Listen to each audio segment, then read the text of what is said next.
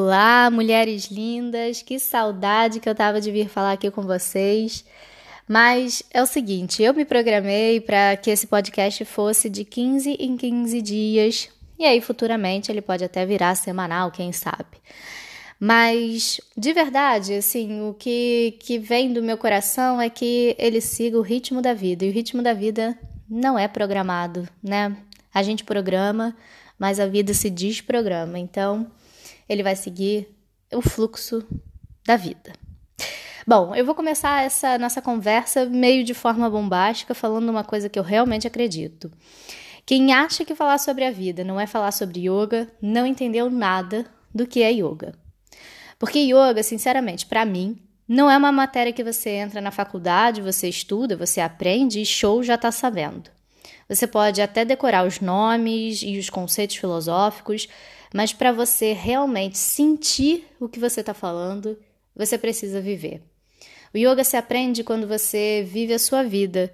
É, naqueles momentos, sabe, das famosas viradas de chave, que a gente é, encontra a resolução dos nossos problemas, das nossas dores, que a gente consegue ampliar nossa visão de vida, de mundo, que a gente consegue se transformar de alguma forma, nesse momento a gente está praticando yoga. Então, cada um tem a sua yoga porque cada um tem a sua vida. E aí eu tô dizendo tudo isso porque o tema de hoje do podcast, na verdade de todos esses podcasts, né?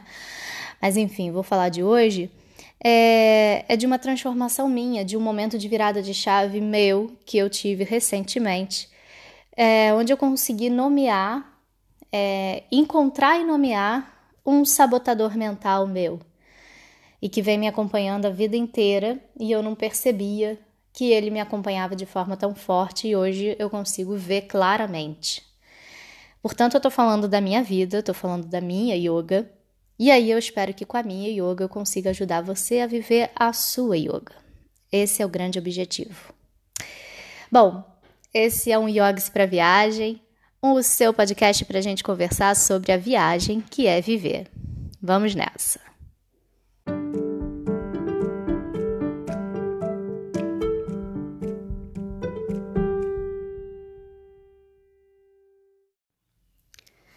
Bom, então vamos começar, né?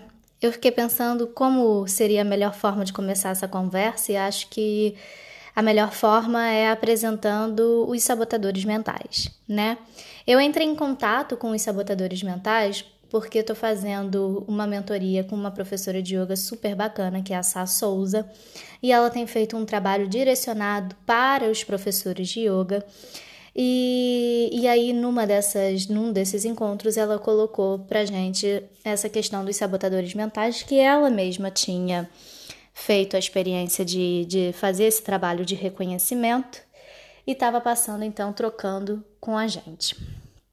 É, então, tudo que eu tenho de informação geral desses sabotadores mentais foi através dela, mas se você tiver interesse, eu acho muito bacana você é, se aprofundar e buscar fazer um teste e falar com pessoas especialistas nesse assunto, porque para você justamente conhecer a sua mente, como ela funciona, identificar os seus sabotadores mentais e poder se trabalhar, né? É, mas você também pode me escrever e aí eu tento pegar aqui a fonte onde, onde a Sá passou pra gente e aí eu passo para você, tá? Mas então, os sabotadores mentais, eles são os nossos inimigos internos. Né? Eles são um conjunto de padrões mentais que funcionam de forma habitual e automática, né? principalmente automática, e, e, cada um tem a sua própria voz, sua própria crença e as suas próprias suposições. E o mais importante, eles trabalham contra a gente, né? Contra o que é melhor para nós. Então, Tá aí o nome, né? Não por acaso, são os sabotadores mentais, são os sabotadores que impedem a nossa mente de funcionar de forma positiva, né? De forma é, livre e de forma direcionada ao que a gente realmente precisa, né? Então, eu elenquei aqui os sabotadores mentais só para vocês terem uma noção. e os, os, os pensamentozinhos que acompanham esses sabotadores mentais, né? Então tem o insistente, e aí a, o pensamento é preciso ser mais organizado e metódico do que os outros para que as coisas sejam feitas, porque eu odeio erros. Uh, o sabotador prestativo. Para ser uma boa pessoa, eu devo colocar as necessidades dos outros à frente das minhas. O sabotador hiperrealizador. Eu sou valioso enquanto for bem sucedido e os outros pensarem bem de mim. O sabotador vítima. Ninguém me entende, talvez só eu tenha as desvantagens e os defeitos que eu carrego. O sabotador hiperracional. As necessidades e emoções dos outros atrapalham os meus projetos. O sabotador hipervigilante. Se eu cometo um erro, eu tenho medo que todo mundo pule no meu pescoço. O sabotador inquieto. Isso não é satisfatório, a próxima coisa que eu vou fazer tem que ser muito mais interessante. O sabotador controlador, os outros querem e precisam que eu assuma o controle e estou fazendo um favor para essas pessoas. O sabotador esquivo, se eu entrar em conflito com os outros, eu posso perder a minha ligação com eles. E o sabotador crítico. O que há de errado? Existe alguma coisa errada nessa situação. E aí hoje eu vou apresentar uma nova categoria de sabotador ou uma categoria existente, mas que eu não, não tenho achado ainda, né? É...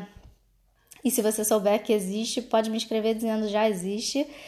Mas eu vou chamar de sabotador é, herói ou heroína o sabotador que, que funciona colocando você sempre na espera de que alguém venha te salvar de alguma situação, de alguma de algum pensamento, de, de enfim, seja lá do que for, é, alguém vai vir te salvar.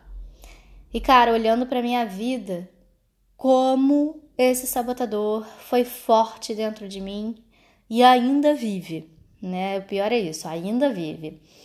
É, é muito louco, né? Eu, eu, a coisa de duas semanas, eu, eu vivi uma semana muito tensa, muito pesada no, nesse sentido, porque eu me vi é, tendo que tomar uma grande decisão, não sendo capaz de tomar essa grande decisão, e mais uma vez me vi me colocando em espera, em stand-by até que alguém viesse por mim e tomasse essa decisão.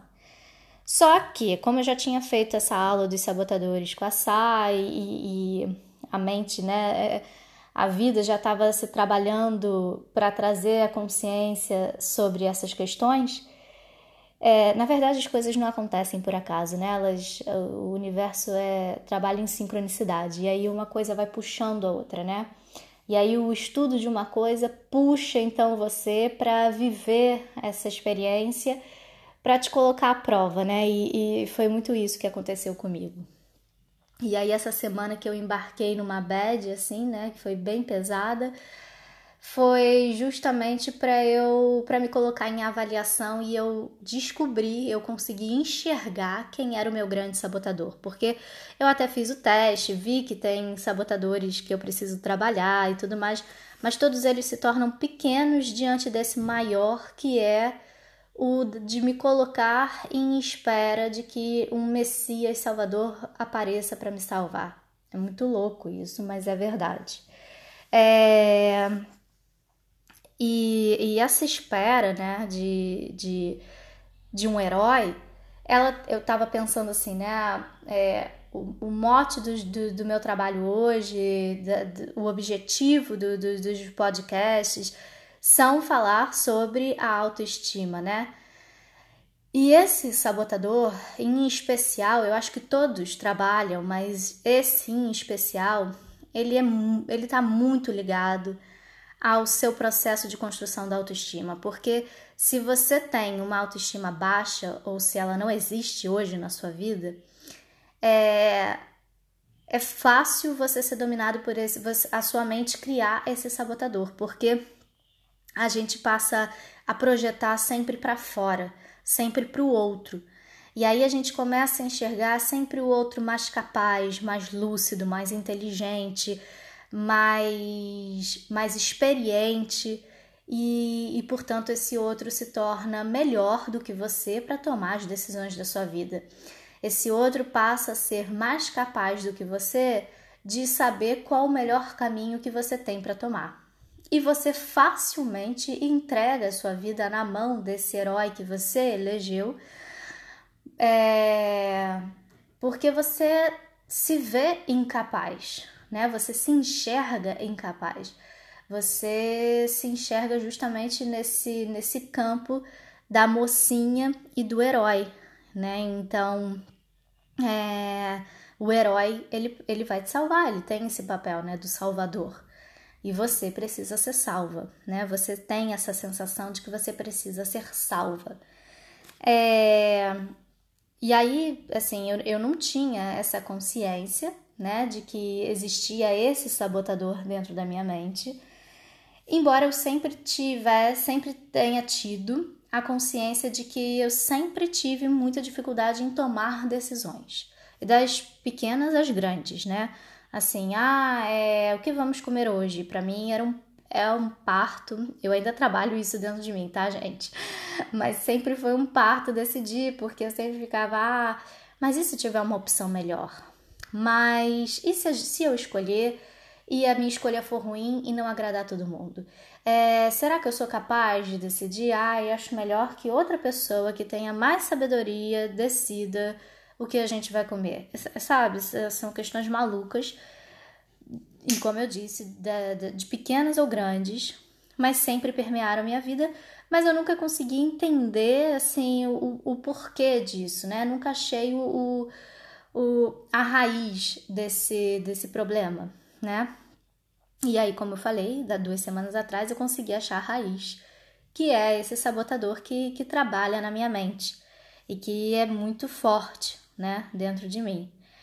E, um, e por que, que eu tô falando do, do, da consciência das decisões? Porque quando eu, quando eu engravidei do Gabriel, depois que o Gabriel nasceu, na verdade, eu me vi uma pessoa mais forte para tomar decisões. A maternidade realmente me transformou em muitos aspectos e nesse foi um deles, né? E, e depois então que eu vim para Portugal, aí mais ainda eu achei assim que eu já estava totalmente superada essa questão de tomar as decisões. É... Mas é isso, né? Quando existe um sabotador trabalhando, ele é muito forte e, e se a gente não tem a consciência da existência dele, ele vai trabalhando num limiar que você não consegue enxergar e, e, e aí a sua vida vai sendo guiada e você nem se dá conta, né? É, então, essa é a primeira questão que eu queria trazer para vocês, que o yoga também é, apresenta, na verdade, que o yoga apresenta como o, o assim, fundamental, né? Como é que a gente consegue se livrar de um sabotador mental? Porque tudo bem, você vai lá, faz o teste e você descobre os seus sabotadores mentais, assim como eu descobri esse grande meu. Mas e aí, eu faço o que com isso? Como é que quais são as minhas ferramentas para lutar contra esse sabotador mental? Porque veja bem, eu não escolhi ter esse sabotador mental. Ele, a minha mente criou, né? Deixou, criou, ele surgiu na minha mente sem que eu tivesse a decisão, né? De, de, de dizer eu quero ou não quero que ele exista.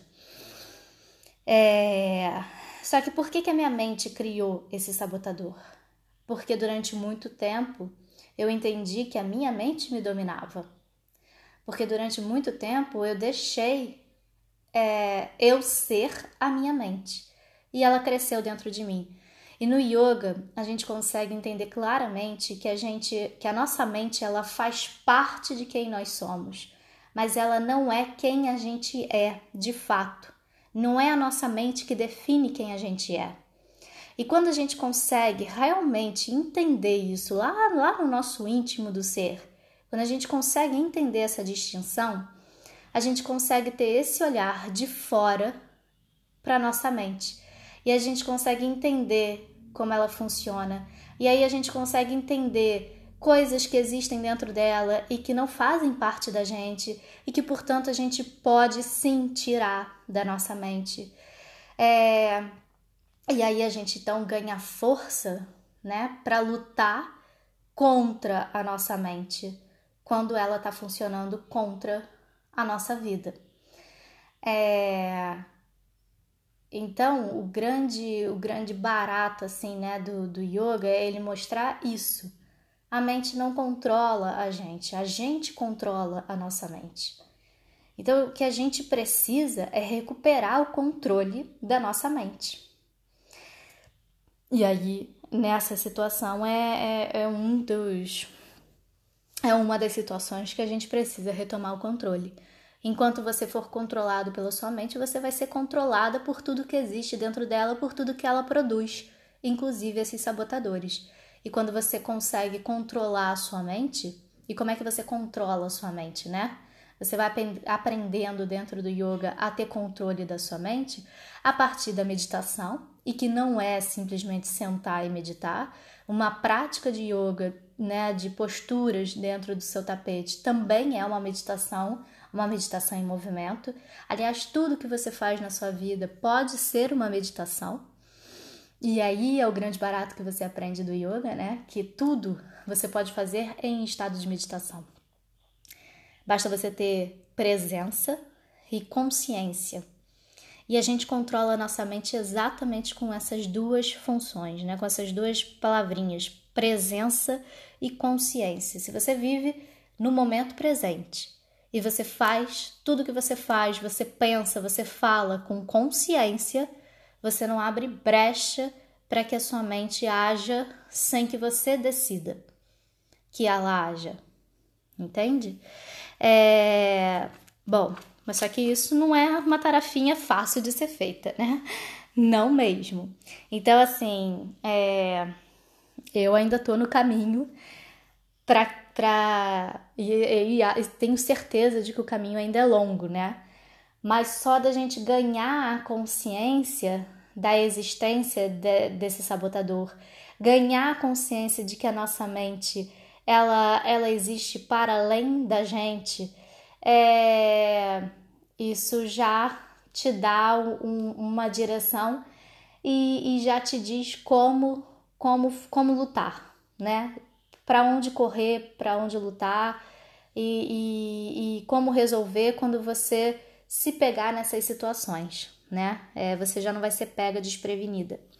E isso é o mais importante. Bom, é, como eu falei para vocês, eu fazia, eu, eu, eu tinha essa, essa relação né, da mocinha e do herói salvador em todos os âmbitos da minha vida, né? Então, assim, é, nas minhas relações de amizade, eu, eu determinava uma determinada amiga como a heroína salvadora. Nas minhas relações amorosas, eu sempre coloquei o, o, o parceiro de então como o, o herói salvador, sei lá do que, né? Dependendo do que eu estava vivendo naquele dia.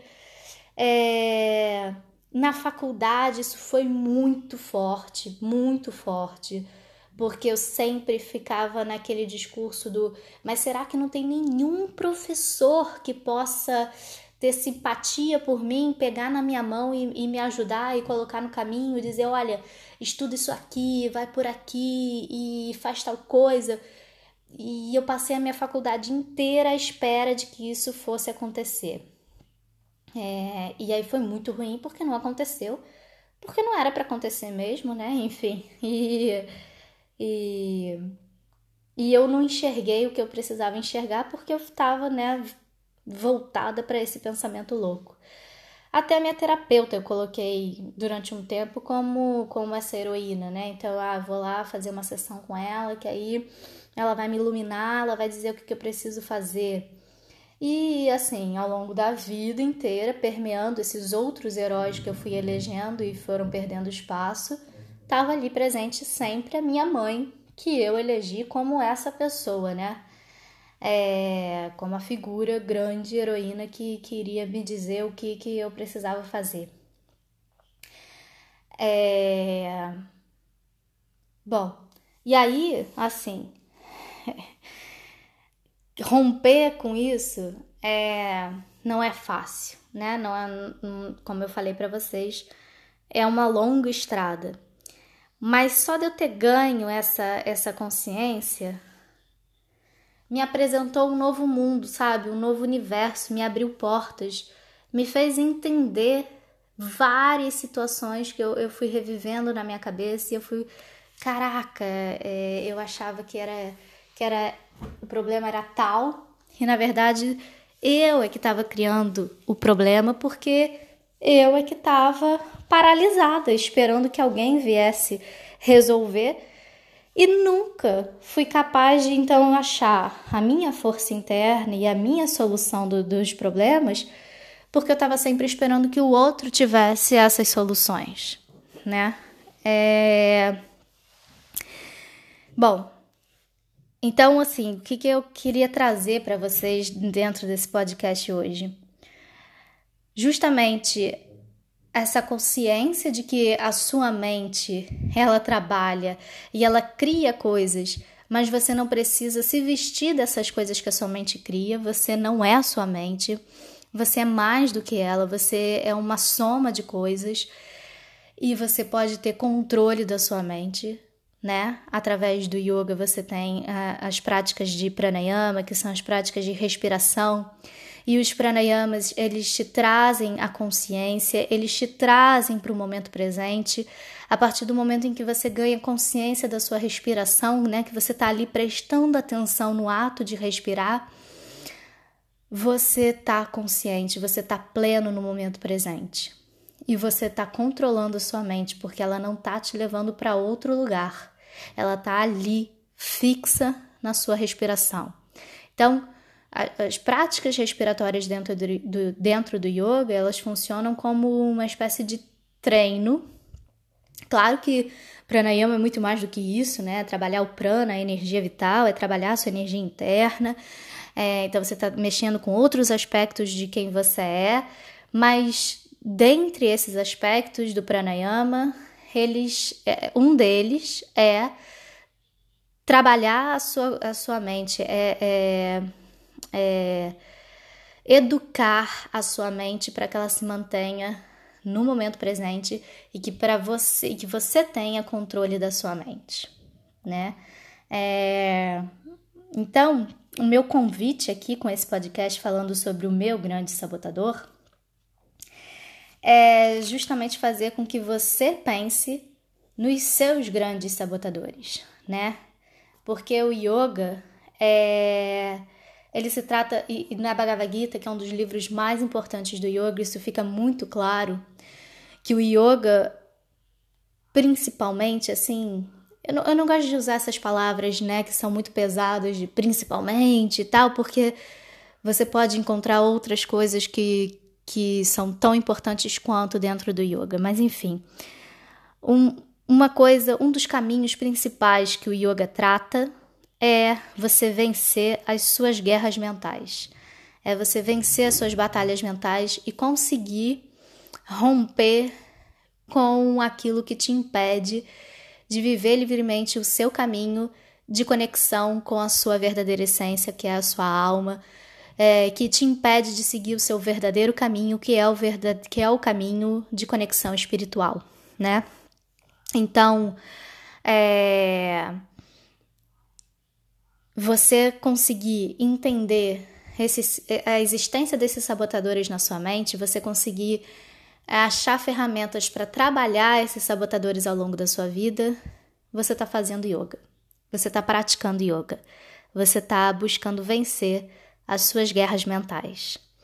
Então, a minha pergunta fica para você, aqui terminando esse podcast: como você tem vivido as suas batalhas mentais? Você já, já tem consciência dos seus sabotadores ou você ainda não tem consciência disso? Você está colocando no mundo externo ou você está se voltando para o seu mundo interno? Ficam esses questionamentos para você refletir. Se você quiser me escrever, é sempre um prazer. Você pode me escrever no WhatsApp ou no direct lá do Instagram. Tem o grupo do Telegram também que você está convidado a participar, é um grupo gratuito. Enfim, tem muitos canais para você entrar em contato comigo e a gente poder conversar mais sobre isso, se assim for a da sua vontade. Obrigada, namastê e até a próxima.